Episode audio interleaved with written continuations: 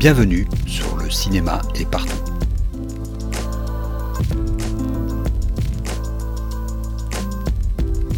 Un podcast sur l'industrie du cinéma et ses évolutions.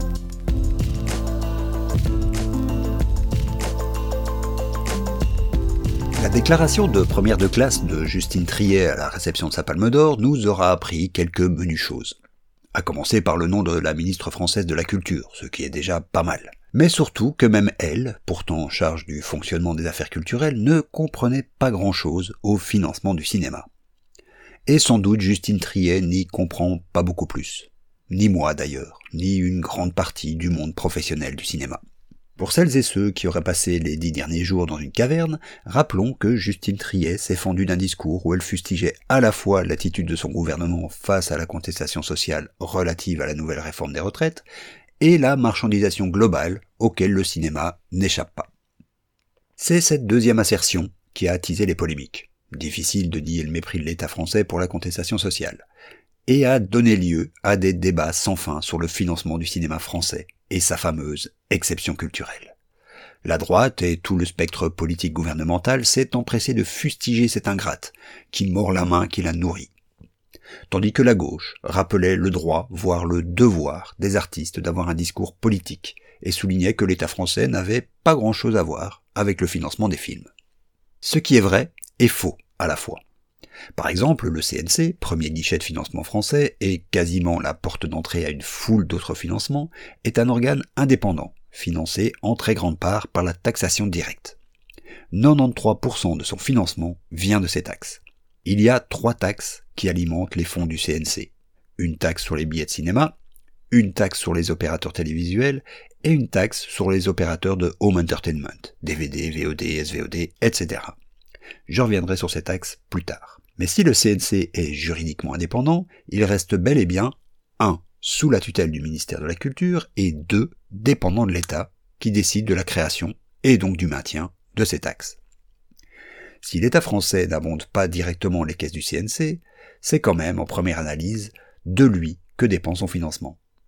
Et s'il n'intervient pas dans les choix de financement de tel ou tel objet audiovisuel, l'État scrute tout de même avec attention la gestion des finances du CNC.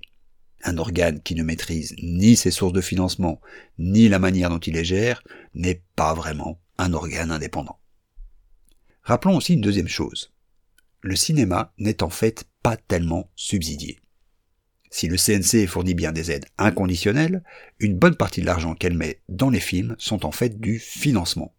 La différence est énorme.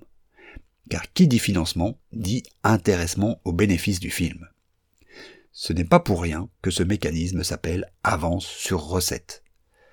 C'est donc une aide, certes, mais elle ouvre à un renflouement des caisses du CNC, selon un mécanisme complexe sur lequel je ne m'attarderai pas ici. L'important est de dire que ce n'est pas une subsidiation. Chez nous, le système d'aide est certes différent, et s'apparente plus à un subside pur et dur. Mais selon les derniers chiffres du Centre du cinéma, la part de son intervention dans les films produits en majorité par la Belgique est de l'ordre de 25%. Un taux plus élevé qu'en France, mais là encore, notre industrie est bien moins structurée que celle de notre voisine. Le reste vient de fonds privés ou semi-privés, avec le tax shelter loin en tête. Oui, mais il y a aussi l'aide des régions. Certes, il s'agit là parfois d'être direct, inconditionnel. Et le film de Trier en a d'ailleurs bénéficié. Mais ces aides sont systématiquement conditionnées à des obligations d'investissement au moins la somme reçue doit être dépensée dans la région concernée, faisant à minima circuler l'argent, dont c'est le rôle premier, rappelons-le, mais parfois cette obligation doit se faire à un coefficient supérieur. Chez nous, par exemple, en Wallonie et à Bruxelles, ce coefficient est de 6, voire 7. Pour chaque euro reçu par la région concernée, 7 euros doivent y être dépensés. Quant au mécanisme français de crédit d'impôt, qui se rapproche peu ou prou de notre modèle du tax shelter, j'ai déjà expliqué qu'il est peut-être plus vertueux qu'on ne le pense. Mais revenons à la polémique lancée par Justine Triet. Les diffuseurs télé, Canal Plus en tête, se sont empressés de tacler la ministre en lui rappelant qu'ils interviennent pour une grande part de l'investissement des films. Ce qu'ils oublient de dire, c'est qu'ils en sont là aussi obligés par l'État et qu'ils interviennent de plus deux fois.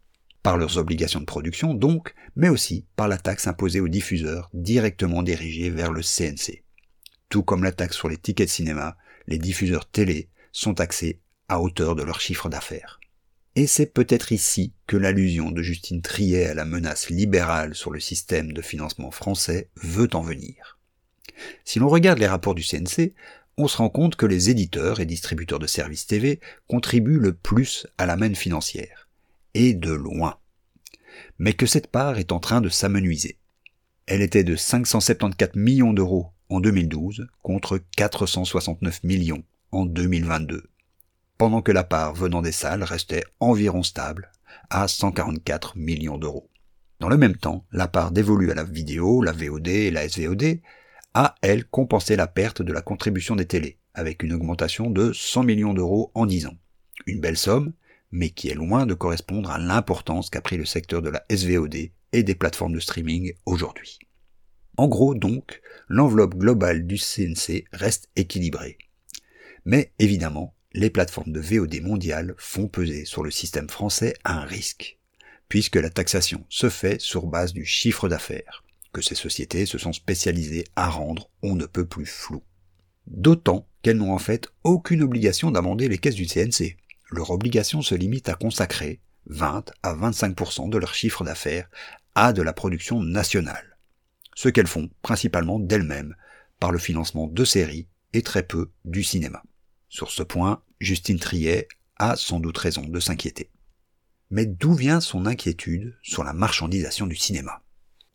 Les conjonctures sont allées bon train est-ce le projet France 2030, grande fabrique de l'image, qui vise à réindustrialiser les outils de production français, sans doute là aussi pour servir principalement les plateformes? Et surtout, où se situe la menace pour l'exception culturelle? Quelques jours plus tard, Trier est revenu sur la polémique qu'elle a lancée et a donné une autre explication à son discours. Il y aurait, selon elle, de plus en plus une injonction à la rentabilité, et que c'est cela qui va à l'encontre de l'exception culturelle. Ce en quoi elle a tort.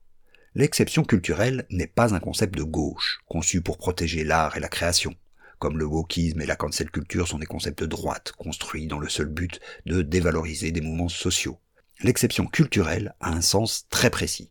C'est un concept de droit international qui a connu son apogée au moment des grands accords économiques multilatéraux des années 90, notamment celui de l'OMC.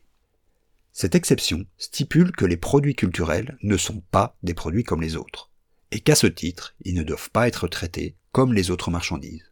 D'où l'exception, qui autorise l'introduction de quotas de diffusion et un déplafonnement des aides des pouvoirs publics. Certes, la France a toujours défendu une position plus restrictive de ce concept d'exception culturelle. Ce que les Français appellent exception culturelle vise à englober tous leurs modes de production des industries culturelles. Mais il n'empêche il n'est dit nulle part que la culture, et donc le cinéma, n'est pas une marchandise. Et à ce titre, le cinéma, chaque film pris individuellement, a bien pour objectif d'être rentable. Les producteurs de Justine Triet, tout en la défendant, se sont tout de même mis à jouer les contorsionnistes, en disant qu'ils n'auraient pas dit les choses de la même façon, ou que, sans chercher la rentabilité à tout prix, il faut quand même qu'un film trouve son public. C'est qu'il faut tout de même être bien naïf pour croire qu'étant donné la structuration du financement d'un film, qu'on vient d'évoquer, avec ses financements divers à rembourser au mieux, le moindre film se fasse sans un objectif de rentabilité. Si on veut créer sans l'exigence de rentabilité, on se lance dans la peinture, le stand-up, l'écriture ou la photographie, pas dans une discipline aussi intense en capital que le cinéma, qui ne se fait aujourd'hui presque plus en dessous de 5 millions d'euros de budget. Pour ma part, je garde peut-être un esprit vieux jeu mais je crois que les meilleurs films du monde se sont toujours faits malgré les logiques de marché, en déjouant les règles de genre cinématographique, en instillant dans la machinerie un discours qui n'y avait pas forcément sa place. Non pas que le cinéma d'auteur n'a pas sa place, et que l'échec n'est pas une option. L'échec est toujours une option au cinéma, sinon on produirait des casseroles ou des voitures. Mais la rentabilité d'un film est toujours, toujours inscrite dans son mode de production même. Mais revenons pour clôturer cette chronique, une dernière fois sur ces polémiques autour du financement des films. Parce que ces discours révèlent une incompréhension généralisée des modes de production du cinéma. La question qu'elle pose est est-ce que l'État doit vraiment intervenir dans le financement du cinéma? Dans le soutien de l'industrie cinématographique. Évidemment, puisque c'est presque son unique rôle, créer de la monnaie et le diriger vers les activités qui correspondent à ses orientations politiques. On pense immédiatement aux hôpitaux et aux écoles, mais toutes les industries sont subsidiées par l'État. Toutes. L'automobile, la cimenterie, la sidérurgie, et j'en passe. Pour reprendre un exemple français, le CICE a distribué 100 milliards d'euros aux entreprises, sans contrepartie. C'est ce que fait l'État, donner de l'argent. Et pour le coup, il est nettement plus sourcilleux avec le cinéma qu'avec n'importe quelle autre industrie.